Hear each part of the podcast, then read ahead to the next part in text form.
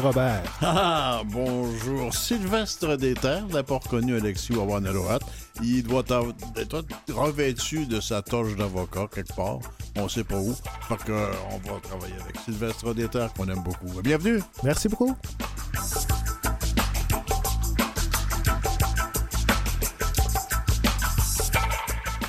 Une invitée que, que j'aime bien, euh, Sylvestre, euh, elle s'appelle Danielle E. Cyr. On va demander pourquoi le E. Bonjour, Danielle. Bonjour. Le E, c'est parce que l'année où je suis née, il y a 146 000 filles qui ont été appelées Danielle. Il doit y en avoir au moins 3 000 qui sont des Daniel Cyr. Alors, je mets mon deuxième nom, Eva, pour voilà. On va se, on va, avec ta permission, on va se tutoyer. On se connaît depuis longtemps. On ne fera pas semblant qu'on se connaît pas, là. Absolument. on va y aller. Daniel, on va commencer par le commencement. On a, passé pas mal de, temps avec toi, heureusement d'ailleurs, aujourd'hui. Euh, ton intérêt pour la linguistique, tu aurais pu faire n'importe quoi d'autre que faire de la linguistique. Qu'est-ce qui t'a pris? J'y ai pensé, hein, mais je pense que chacun de nous vient au monde avec des, je dirais, des forces ou des talents. Ou...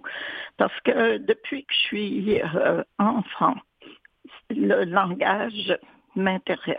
Puis quand on avait, quand j'avais 9-10 ans, on jouait aux Indiens. On faisait pas les Indiens versus les cowboys. C'était, on était tous les Indiens. Puis j'avais créé une langue parce que je disais, si on est des Indiens, il faut parler indien. Alors, euh, j'avais mis les mots d'un petit lexique. C'était des mots inventés, bien sûr, mais on voit que déjà là, ça m'intéressait. Écoute, euh, toi, tu, est-ce que tu as une origine amérindienne, euh, autochtone? Hmm, pas que je sache, c'est-à-dire j'ai un millième de gêne parce qu'un de mes premiers ancêtres au Canada a épousé une Micmac, mais je compte pas vraiment ça comme euh, valide, disons. C'est surtout la, proximité des Autochtones près de chez vous, là, le long de la baie des Chaleurs, qui fait que tu t'es intéressé à eux. C'est pour ça que tu essaies d'inventer un langage toute jeune pour, pour faire semblant d'être une Indienne, comme tu dis? Oui, c'est euh, parce que mon père avait euh, plusieurs amis chez les Micmacs, mais nous, on n'était pas impliqués là-dedans. Mais maintenant, je me dis, oh mon Dieu, si c'était à refaire, je dirais à mon père, amène-moi chez les Micmacs pour que j'apprenne leur langue. Trop tard. Comment tu les percevais à ce moment-là? Tu voyais que ton père, il travaillait avec les Micmacs, mais comment tu les voyais, ce qu'on appelait, il faut bien dire, les Indiens à l'époque? Tu les percevais comment, toi qui ne l'étais pas? C'était... Euh, maintenant, je dis, c'était comme les fantômes de l'opéra. Est-ce qu'on a perdu Daniel? On va essayer de récupérer. Euh, elle est revenue. Daniel, t'es revenu? Oui, oui, oui. T'étais quoi? T'étais parti prendre un café ou quoi? non, non, c'est parce que j'avais des appareils auditifs dans mes oreilles, puis le téléphone essayait de connecter avec, avec ces choses-là plutôt que. Je comprends, je, comprends très bien, Daniel. J'ai la même chose. Et des fois, on se trompe de piton ou on cherche les bons pitons. C'est ça. Puis même que les appareils eux-mêmes ont leur propre volition. oui, d'accord. Ce qui fait qu'un jour, tu as décidé d'étudier plus sérieusement. Est-ce que ce sont les premières études que tu as fait, la linguistique, ou si tu as fait un détour par autre chose avant? Oh, j'avais fait un bac en éducation. Euh, mais euh, quand j'ai voulu retourner à l'université, mon, mon mari du temps euh, m'a donné des conseils parce que j'hésitais entre la philosophie, la littérature et la linguistique. il m'a dit, ben, prends tes notes de collège, tes, bulletins, puis regarde dans quoi tu étais la plus forte, puis va là-dedans. C'était la linguistique. Alors, j'y suis allée, je peux dire que dès la première heure, j'ai su que c'était absolument pour moi. J'étais comme un poisson dans l'eau. Une espèce de vocation, comme disaient les prêtres à l'époque, là?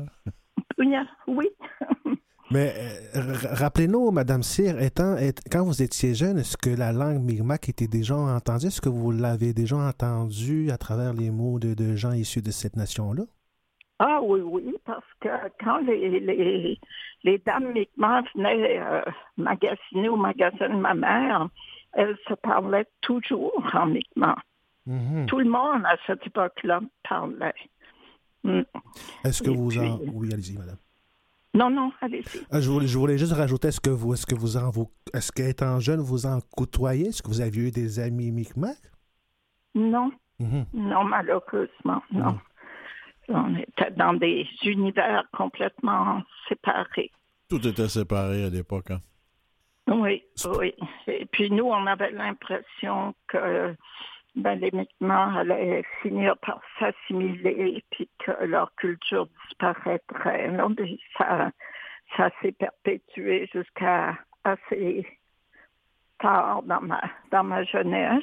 Et puis, ce qui m'a fait euh, m'intéresser aux, aux, langues autochtones, c'est que un jour, dans mon village, je devais avoir dans la jeune vingtaine, on est allé dans une discothèque avec mes sœurs.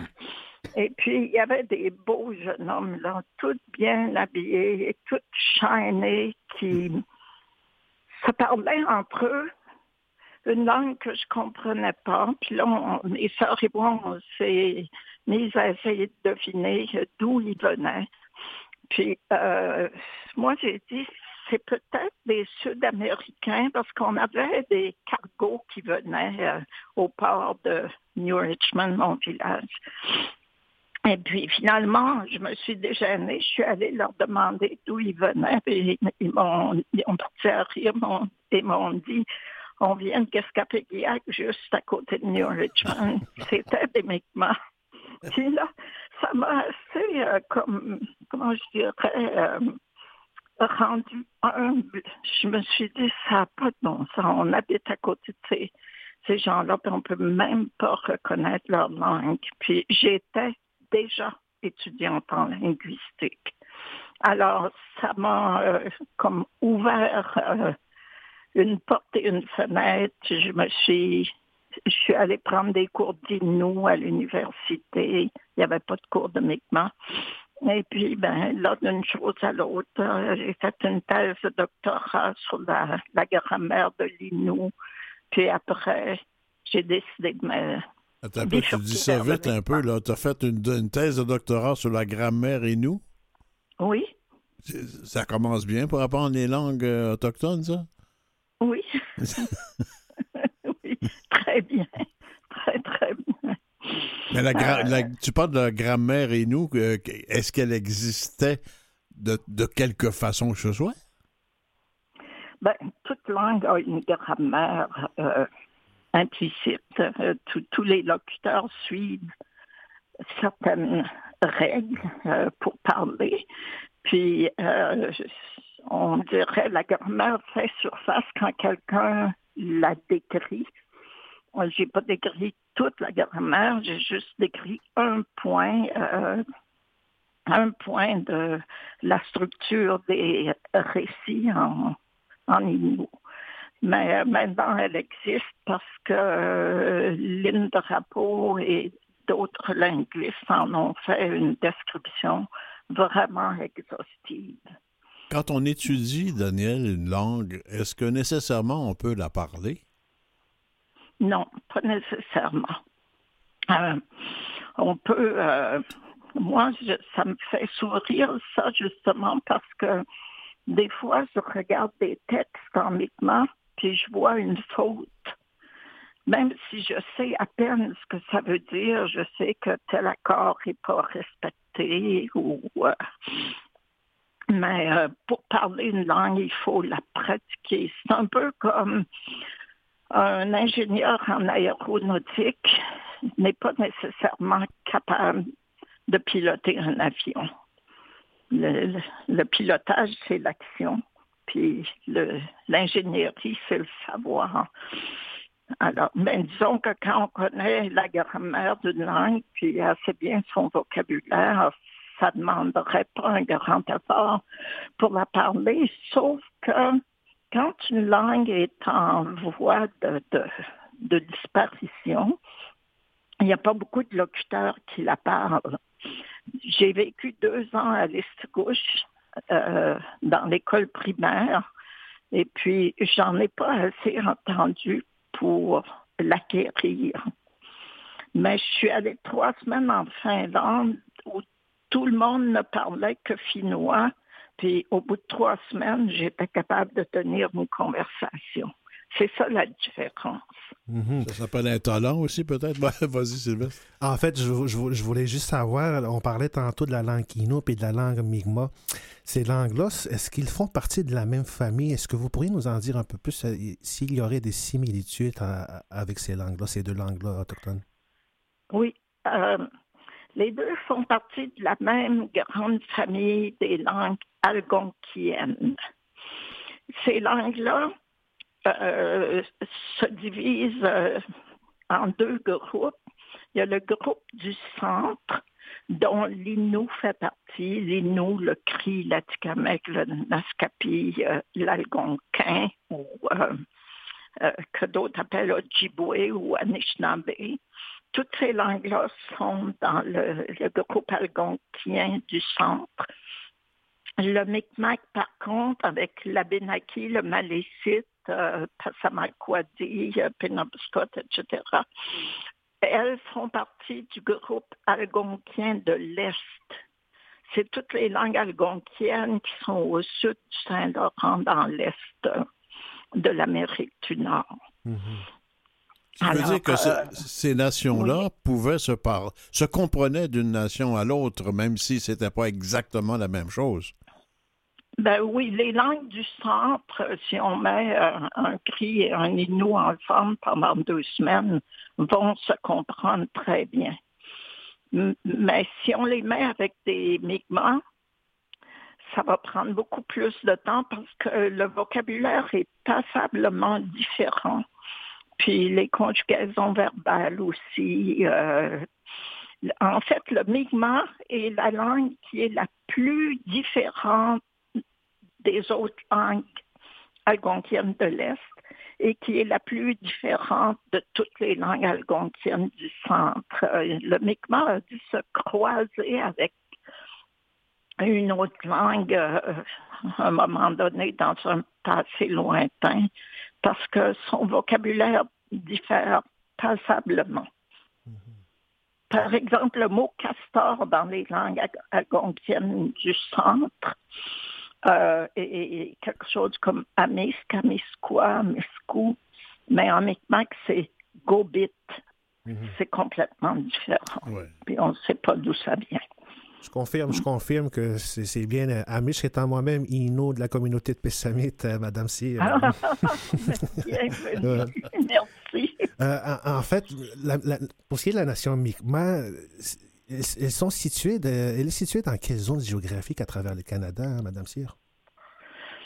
Ben, exclusivement dans les provinces maritimes et la Gaspésie au Québec. Puis, il y en a aussi un peu dans l'État du Maine. Mhm. Donc, euh, ces gens-là parlent la même langue. Oui. Mhm. parlent la même langue. Ben, je, voulais dire le, même dialecte. Est-ce qu'il y, est y, aurait des dialectes à travers la langue Mi'kmaq? Oui, il y a des dialectes. On peut parler grosso modo des dialectes du Nord qui, qui sont au nord de la rivière Miramichi au Nouveau-Brunswick et les dialectes du Sud. À quelques ah. différences près, ces gens-là pourraient se comprendre. Ah oui, ils se comprennent très bien. Mhm, oui. Mhm. Intéressant, très intéressant. J'avais hâte de t'en parler, ne serait-ce que pour une chose, c'est que dans notre vocabulaire français d'Amérique du Nord, euh, on a plein de vocabulaire qui nous vient des Premières Nations. Oui. Mais on ne le sait pas toujours que ça vient des Premières Nations.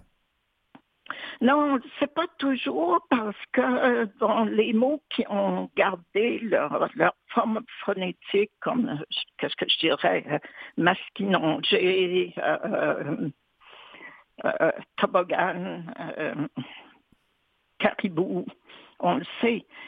Parce qu'on connaît encore les mots autochtones, mais d'autres fois, on ne sait pas que c'est une traduction.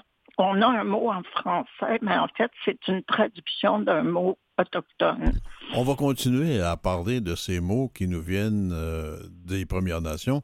Et pour bien alimenter ta réflexion, Daniel, on va écouter un peu de musique que tu connais très bien.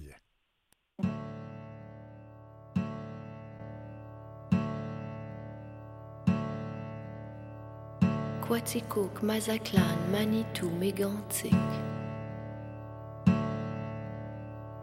Manouan, Ivujivik, Mascouche, Maniwaki. Saskatchewan, Shipshaw, Matawan, Windigo. Kamouraska, Témiscamingue, Copan, Chibougamau.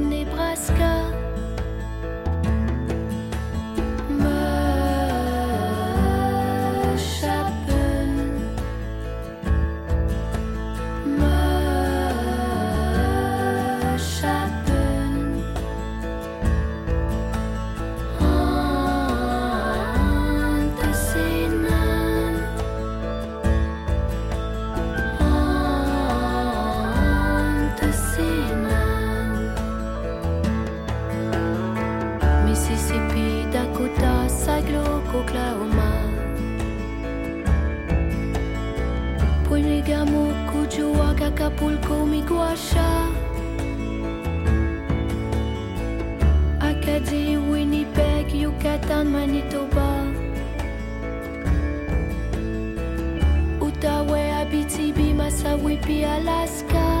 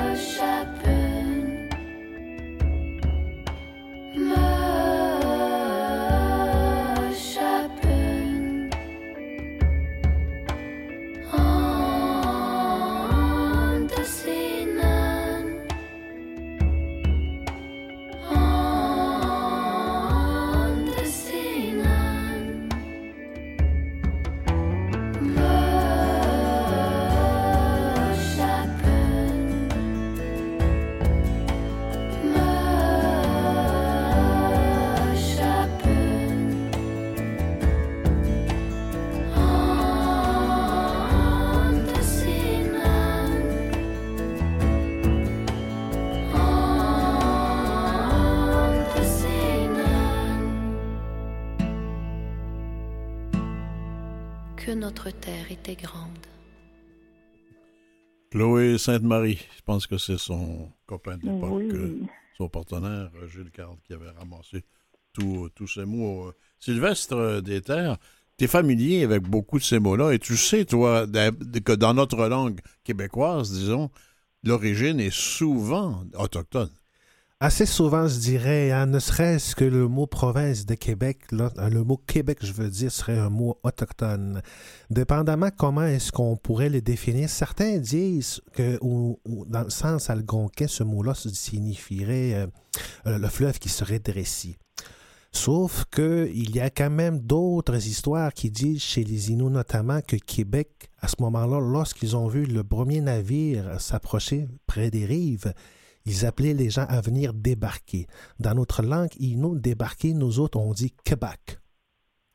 Peut-être qu'à ce moment-là, le mot Québec est devenu euh, ah, Québec. Oui, exactement. Québec est devenu le mot Québec. Oui, exactement. Parce que n'oublions pas que historiquement, si je me souviens bien, tous les premiers contacts ont commencé euh, sur le bord du fleuve Saint-Laurent dont ah. beaucoup d'Inuits habitent encore.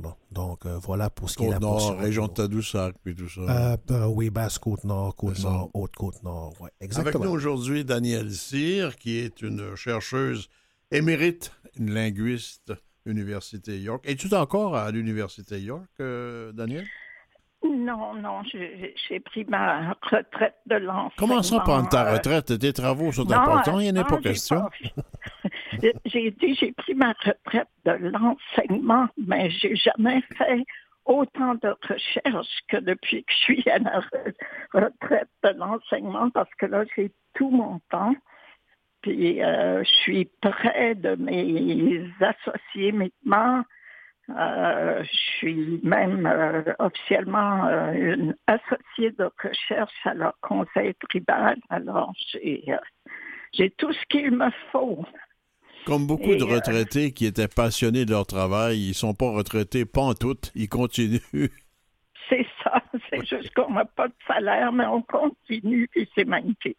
Tu pourrais-tu élaborer un peu sur ce qu'on vient, on vient d'élaborer en regardant, en écoutant une chanson où on, entend tous ces mots, cette toponymie, les, lieux géographiques. Oui. Euh, il n'y a pas que il y a ça, puis il y a un paquet d'autres secteurs du vocabulaire aussi. Oui, ben, dans la toponymie, ce qui est super intéressant, outre euh, les milliers de noms euh, en langue autochtone, euh, qui d'ailleurs ont été pour la plupart colligés par les Autochtones eux-mêmes et publiés en, en, collaboration avec la Commission de toponymie du Québec. Si on va sur le site de la Commission de toponymie du Québec, on peut les voir, ces répertoires-là, puis les consulter. Moi, moi, je m'en sers énormément. Alors, euh, puis les Mi'kmaq n'ont pas encore publié, euh, mais on les a colligés. un missionnaire du début du 20e siècle, le père Pacifique de Valigny, en avait recueilli 2500 sur la Gaspésie et les Maritimes.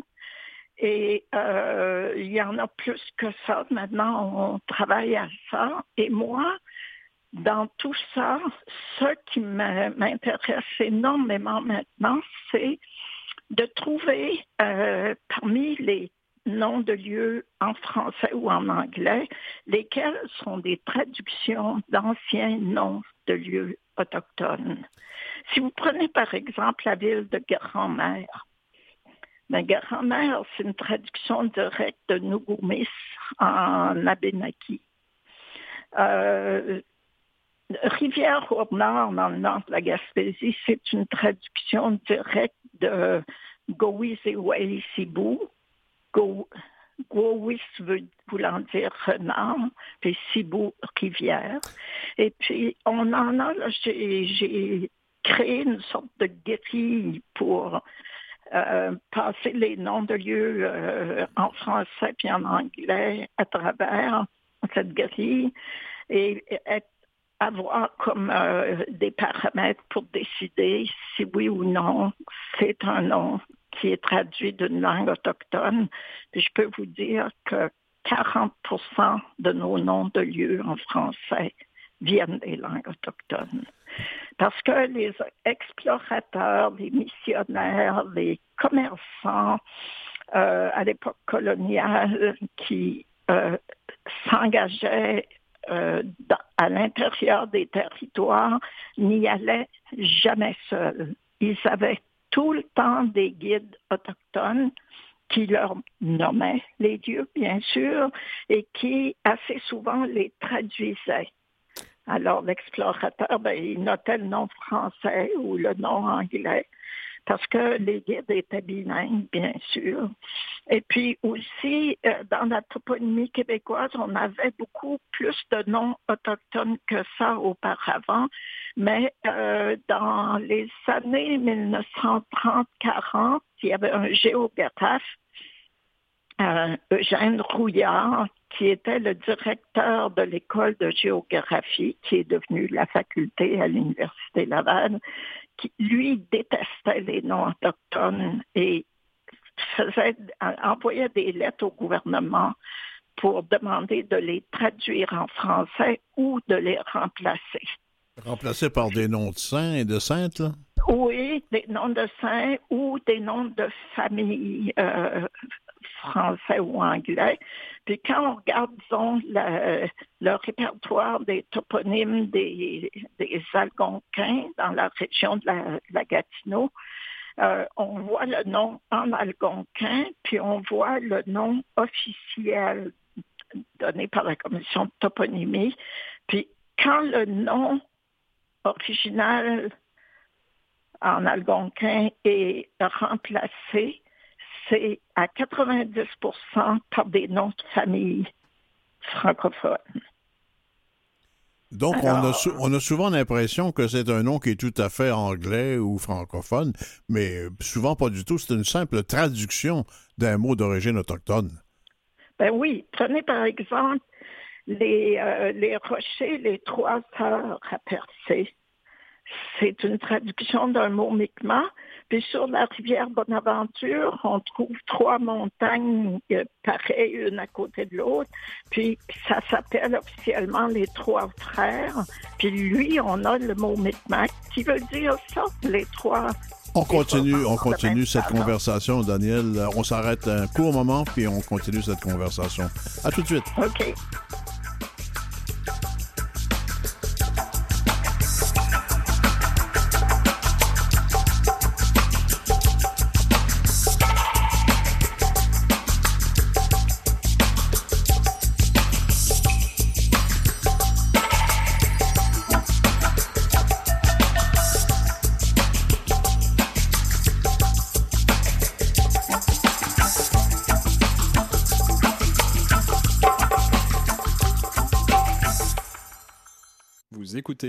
Coué, bonjour. Avec euh, Sylvestre Déterre aujourd'hui qui remplace euh, notre avocat, Alexis Wawadonawat, qui doit être sous sa toge quelque part, sa grande toge. Euh, Sylvestre, tu voulais ajouter quelque chose avec notre invité, Daniel C. Oui, en fait, je voulais savoir, Madame C, quels, sont les liens qui existent entre les toponymes puis entre les, langues autochtones à, travers la toponymie québécoise, je vais dire ainsi? Ah, ben, beaucoup, de liens très, très forts. Euh, par exemple, dans la toponymie euh, écrit, il y a des lacs euh, qui s'appellent le lac du castor géant. Bon, mais le castor géant, c'est un animal qui a disparu il y a 9000 ans. Mais il y a une légende euh, cri euh, qui dit, euh, qui raconte comment le chaman avait dit à ces gens qu'il voyait bien que les castors, étaient les castors géants étaient en train de disparaître et de ne pas les chasser, mais qu'il y a un innocent, un imbécile qui est allé puis qui, en a tué un, puis c'est avéré que c'était le dernier et que tous les malheurs du monde sont tombés sur la tête de cet individu-là. Alors anciennement, quand les gens connaissaient le nom d'un lieu, ils savaient aussi quelle légende était rattachée à ça. Moi, je connais plus la toponymie Mi'kmaq. Le héros culturel des Mi'kmaq, c'est Glooskap. Et puis Glooskap, il y a des histoires qui lui sont rattachées partout sur le territoire. Même un mot comme Rimouski, qui vient du Mi'kmaq, le Mutchka, qui veut dire là où il y a des chiens. mais c'est pas des chiens vivants. C'est que Glooskap, un jour, s'est fâché contre ses chiens et puis il les a pétrifiés.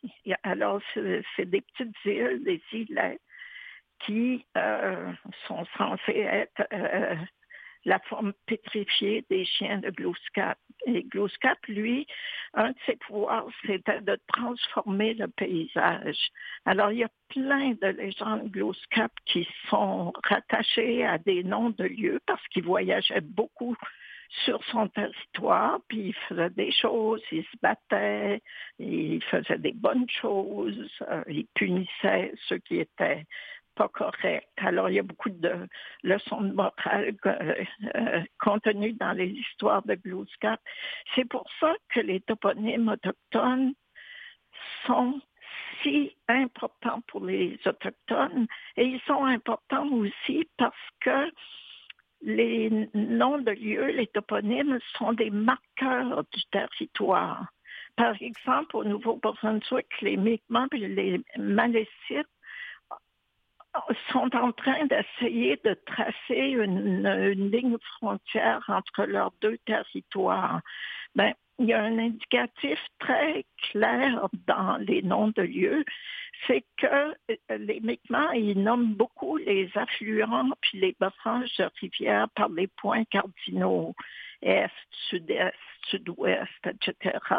Les Malécites font ça différemment. Ils vont marquer ça par euh, la gauche ou la droite. Par exemple, il y a une branche de la rivière verte en territoire maléfique qui s'appelle la branche à main droite de la rivière verte.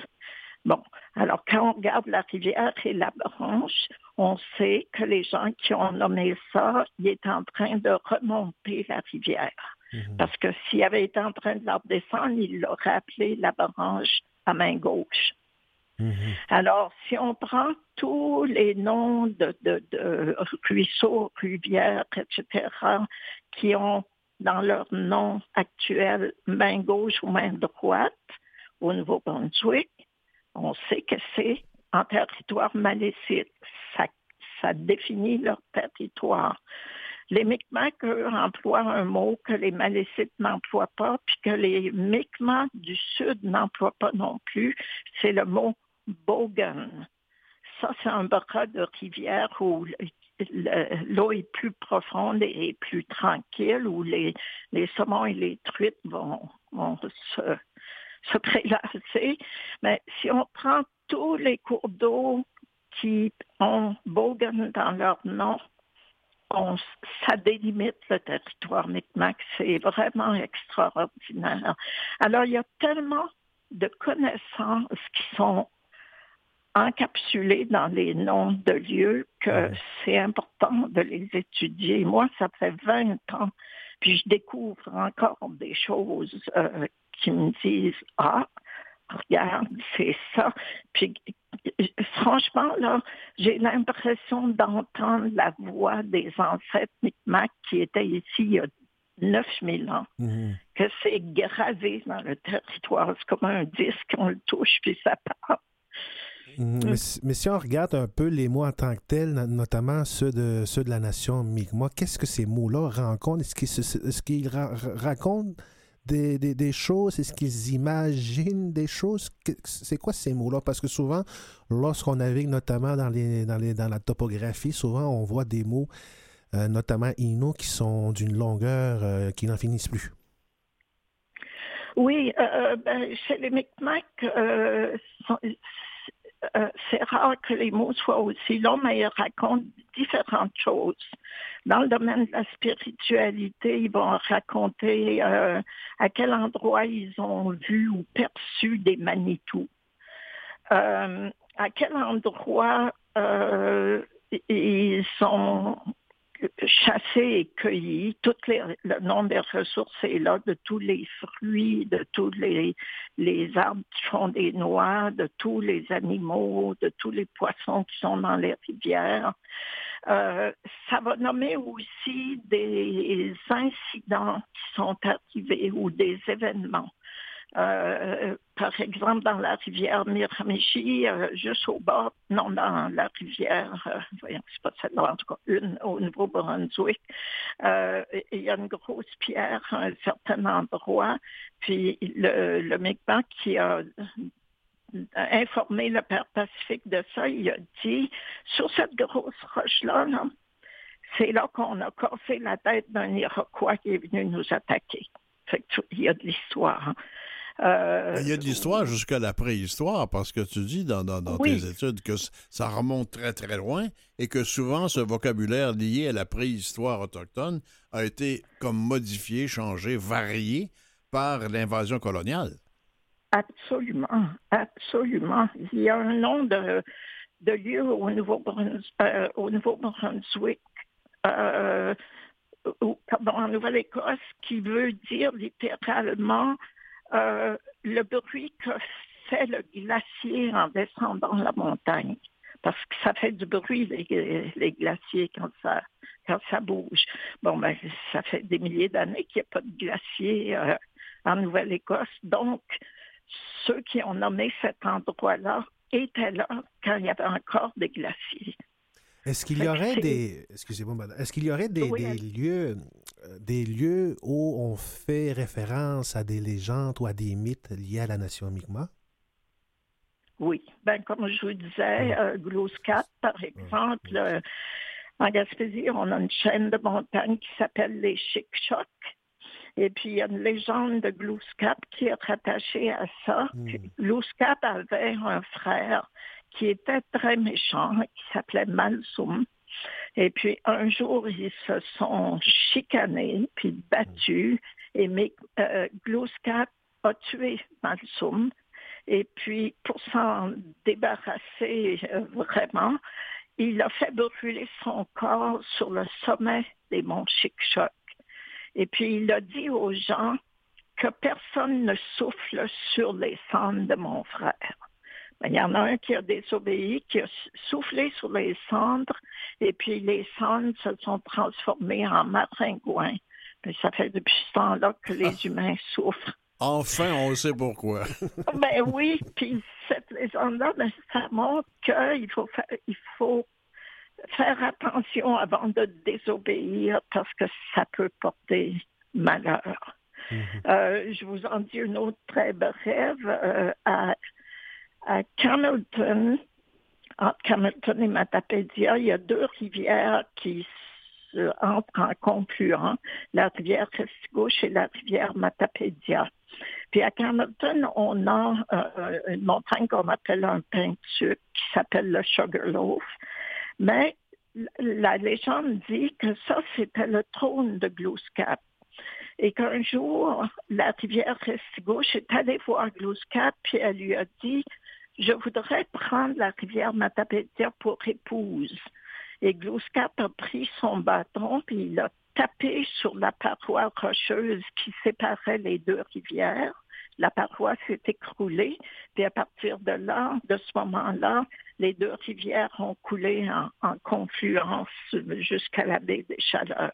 Et quand est-ce que tu écris tes livres pour enfants avec toutes ces histoires-là? là?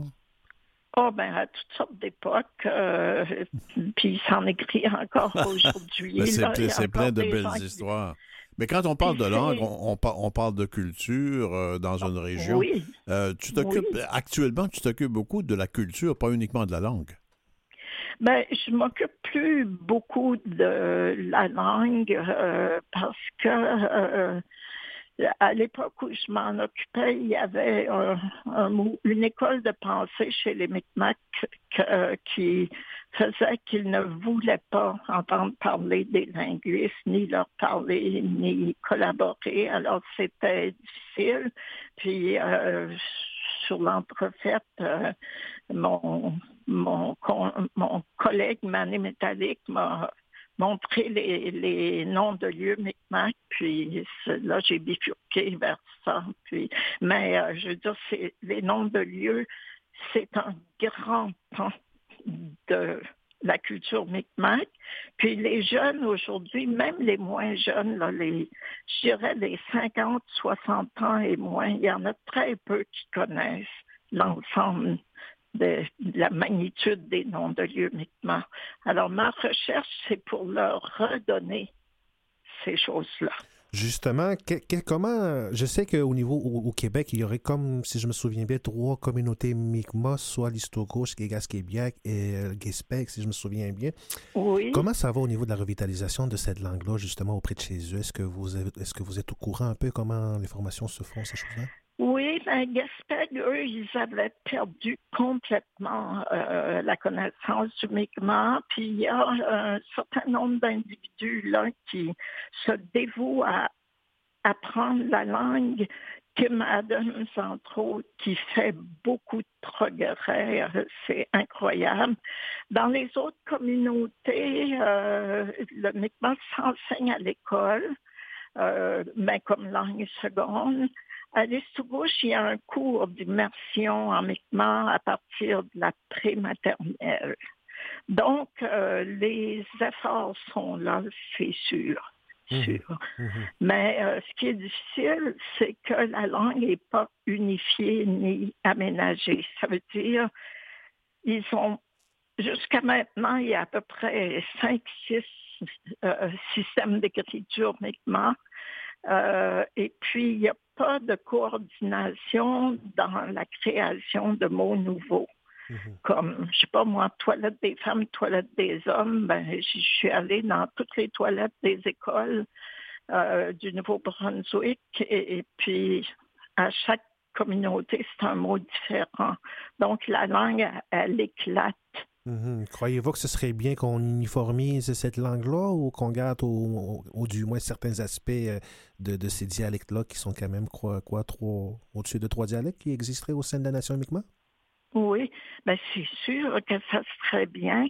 Euh, là, les individus, je dirais, les plus farouches qui refusaient euh, l'uniformisation, ben, sont au pays des ancêtres, là. Ils sont et puis les plus jeunes euh, comprennent mieux, par exemple, tout le nord du Nouveau-Brunswick et la Gaspésie, les communautés ont décidé d'utiliser le système d'écriture de, de. Alors ça, c'est un gros pas en avant, parce qu'après ça, ils peuvent partager du matériel scolaire, euh, ils peuvent écrire des journaux que tout le monde qui parle va pouvoir lire et puis euh, ils vont économiser beaucoup d'argent parce que là, ils passent leur temps à traduire d'un dialecte à l'autre. Ça coûte de l'argent aussi. Donc, euh, il y a encore de l'espoir, c'est sûr. Qu'est-ce que qu'est-ce que tu aimerais euh, en fin de carrière maintenant, comme citoyenne aussi, que tu aimerais réaliser en fin de parcours?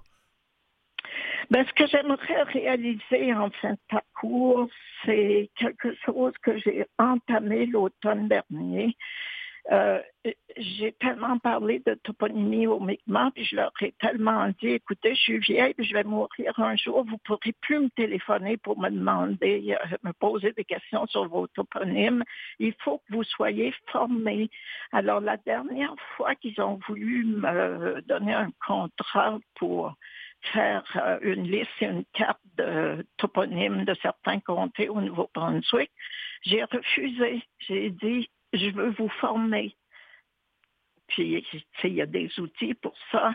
Et puis, finalement, ils ont dit oui. Alors, l'automne dernier, j'ai donné, un, je dirais, l'équivalent d'un séminaire de maîtrise sur la toponymie euh, algonquienne, en particulier Mi'kmaq. Euh, c'est un, cours de presque une trentaine d'heures. J'ai eu 12 étudiants qui étaient tous des diplômés euh, de premier cycle universitaire, tous Mi'kmaq. Euh, il y en a trois, quatre là-dedans qui parlaient la langue. ça a été formidable. Alors maintenant, eux, ils sont outillés.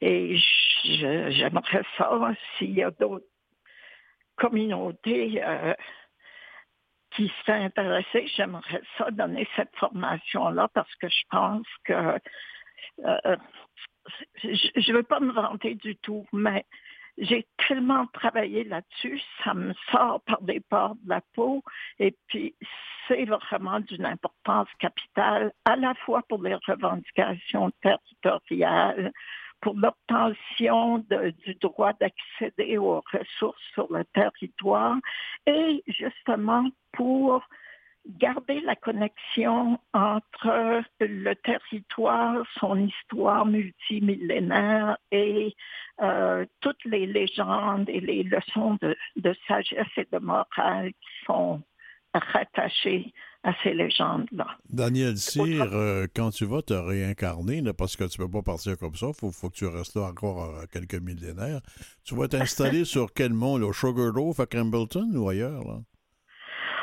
Oh, je ne vais pas m'installer sur une montagne, je vais m'installer à l'embouchure d'une belle rivière comme la Cascapédia, mais je suis déjà, je suis déjà là. Alors, je vais rester jusqu'à 100 ans, puis après, quand je vais mourir, je vais me réincarner parce que dans la, cosmogonie Mi'kmaq, il y a des personnages, euh, les euh, qui sont... Euh, il y a une croyance en la réincarnation chez les Micmacs et les Guinaps, c'est ceux qui ont réussi à s'accomplir totalement comme êtres humains, qui n'ont pas besoin de revenir, mais qui choisissent de revenir pour aider les autres. Alors, c'est ça mon plan.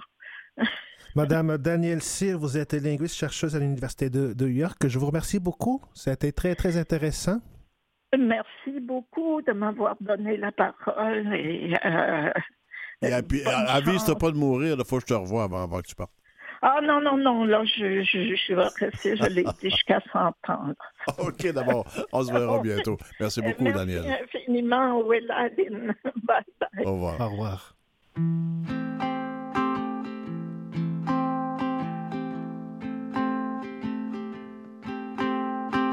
On parle de toi depuis plusieurs années, mais personne ne sait qui tu es. Ce qu'on entend à la télévision, c'est des chiffres, mais pas ton nom. Je sais que les statistiques te feront jamais revenir à la maison. Où t'es mi où t'es mi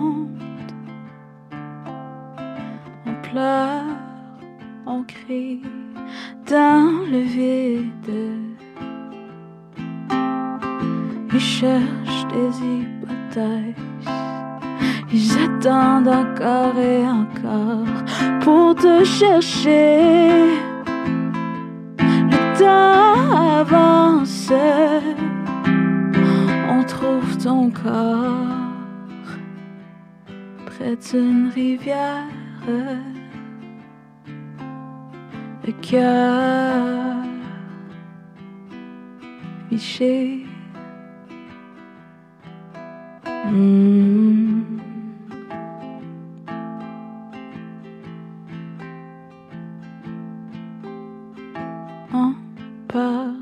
de toi depuis plusieurs années, mais personne ne sait qui tu es.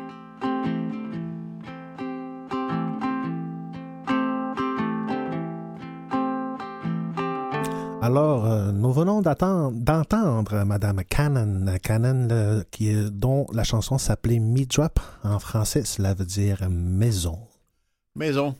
En parlant de maison, Sylvestre Terres, tu vas nous parler de maison où on fait des cercles de guérison. Toutes sortes, oui, en effet. Pas, pas- je voulais dire toutes sortes de cercles, mais spécifiquement cercles de guérison, en effet. Euh, Lorsqu'on parle de guérison, en fait, c'est surtout en milieu, euh, en milieu incarcéral, plus ou moins milieu incarcéral, mais aussi dans les thérapies qui sont exercées, ces cercles-là. En fait, il y aurait comme deux cercles qui visent justement une justice réparatrice. Il y aurait celui euh, cercle de sentence et celui de cercle de guérison. Euh, les deux principaux modèles de justice, comme je disais tantôt, ce sont, ce sont deux principaux modèles de justice en milieu autochtone qui, sont, qui, sont, qui ont émergé en fait dans les années 90. Là. Mais aujourd'hui, on va parler plutôt de, de, de cercle de guérison. Mais ça existait avant 90, ça, vient de loin. En fait, ça existait pas mal dans nos nations autochtones avant même la adapté. Ça a été adapté jusqu'à ce, jusqu'à ce mot-là soit comme des. jusqu'à ce que ce concept-là soit dévié en cercle de sentence. Parce que cercle de guérison, ça existe depuis à la pré-colonisation, avant la colonisation. Sauf que depuis la colonisation, euh, ces cercles-là ont de plus en plus émergé à travers les milieux euh, incarcé- euh, incarcéraux, notamment. Incarcéraux? Oui. Incarcéraux? Donc, c'était en fait pour répondre aux séquelles laissées par plusieurs siècles de colonisation que ces cercles de guérison ont, ont- émergé. Comme vous savez, euh, madame, euh, monsieur, monsieur Robert, excusez-moi, monsieur Robert, je suis encore, j'ai en- je suis encore chez Daniel En ici, en, toi, en Les Gaspésie, je gens, crois. moi, c'est réglé. Euh, comme, comme- comme tu sais, Robert, la surreprésentation des Autochtones dans le système pénal résulte des conséquences et des effets de la politique de colonisation et d'assimilation. Euh, elle constitue surtout le produit d'un ensemble complexe de dynamiques qui s'entrelacent. On parle euh, de la- d'al- d'aliénation, de déstabilisation, voire de l'anéantissement des mécanismes internes de régulation sociale. On parle toujours en milieu autochtone. là. Euh, l'intensité de la rapidité des changements sociaux qui ont été, qui ont, que les Autochtones ont vécu, l'atomisation. Ça, ça a causé des traumatismes parfois. Beaucoup, beaucoup. Puis ça s'est continué à travers les générations, euh, d'où ce qu'on entend souvent, notamment à cause des pensionnats. On parle beaucoup des traumatismes intergénérationnels, qui est un des mécanismes de la colonisation. Donc, euh, mais pour pouvoir parler de guérison, il faut quand même comprendre qu'est-ce que le concept de guérison chez les Autochtones. Euh, N'oublions pas que chez les Autochtones, nous sommes très holistiques. Nous avons une pensée holistique, c'est-à-dire que nous devons répondre à quatre points face à une situation. Euh, c'est-à-dire, il faut, faut- faut répondre au côté émotionnel qui, qui, qui, qui est provoqué en nous, le côté spirituel, le côté physique, ainsi que le côté mental. Donc, le concept de guérison, en fait, le concept de guérison est utilisé pour euh, décrire un processus euh, de changement dans lequel les communautés euh, doivent s'engager pour retrouver un certain équilibre brisé par, comme je disais depuis tantôt, par plusieurs cycles de colonisation. En fait, pour être précis, la, la guérison, en fait, il renvoie un sentiment d'équilibre et de globalité. C'est un processus dont le déroulement est d'abord individuel, puis interindividuel. C'est-à-dire que Ça nous se fait pas tout seul. Pardon? Ça se fait pas tout seul. Ça se fait pas tout seul, malheureusement- malheureusement. Le sac- Lorsqu'un événement triste arrive au sein d'une communauté, c'est toute une communauté qui est touchée. hein. Non seulement l'individu, mais les- la famille de l'individu. Donc, c'est toute la communauté qui va aider à régler le problème, puis le réduire et finalement guérir. Exactement, parce que n'oublions pas, euh, pas mal dans tous les peuples autochtones, on vise beaucoup l'harmonie sociale là, au sein d'une euh, d'une communauté. hein. On, nous autres, dans le temps, on n'avait pas de tribunaux, on n'avait pas de, lois écrites. Nous avions des lois oraux, des lois orales, je veux dire, euh, mais pas écrites. Euh, donc, nous autres, on visait toujours l'harmonie sociale, que ce soit au niveau des êtres humains, que ce soit au niveau des, des animaux, que ce soit au niveau des végétaux, l'eau, etc. Même euh, les choses inanimées telles que les roches, les pierres. Ces choses-là sont tellement importantes dans le processus de guérison, comme je disais, qui est holistique aussi, c'est-à-dire qu'il englobe les aspects physiques, affectifs, psychologiques, spirituels euh, de la vie. Et là, on parle pas de théorie, ça se fait encore. Ça se fait encore maintenant au niveau dans les prisons, ça se fait aussi au niveau dans les thérapies, euh, ça se fait aussi dans les, dans les maisons de transition. Si je me souviens bien, le- la première maison de transition ici au Québec s'appelle euh, Centre Washishkwan, qui a été accrédité par, justement par le gouvernement fédéral pour euh, devenir une maison de transition. Donc, dans le, sac de guérison, on l'utilise beaucoup dans ces euh, mécanismes-là pour euh, réparer les torts causés par euh, la personne, le, le commettant. Mhm. Ça donne des résultats intéressants? Ça, euh, on n'a pas encore eu beaucoup de, de- de- de- de données par rapport à ça, mais jusqu'à maintenant, il y a quand même euh, beaucoup d'études qui, ont été- faites pour euh, à Winnipeg, euh, dont la communauté s'appelle Hollow Water. Hollow Water, qui est une communauté euh, plus de 1700 personnes située à 200 km au, Mani- au Winnipeg, au Manitoba. Donc, il s'agirait le premier cercle qui a été organisé dans les années 89-90, si je me souviens bien. Merci, on continuera le, le- le propos. Sylvestre Déterre avec nous, qui est, qui est avec nous toujours comme recherchiste et tout ça, mais qui remplace euh, Alexis Wawanaloat euh, aujourd'hui, Robert Blondin ici. Mathieu Tessier à la régie, Claire Guérin à la recherche. Ben, la semaine prochaine, puis bienvenue au micro, Sylvestre. Maintenant, il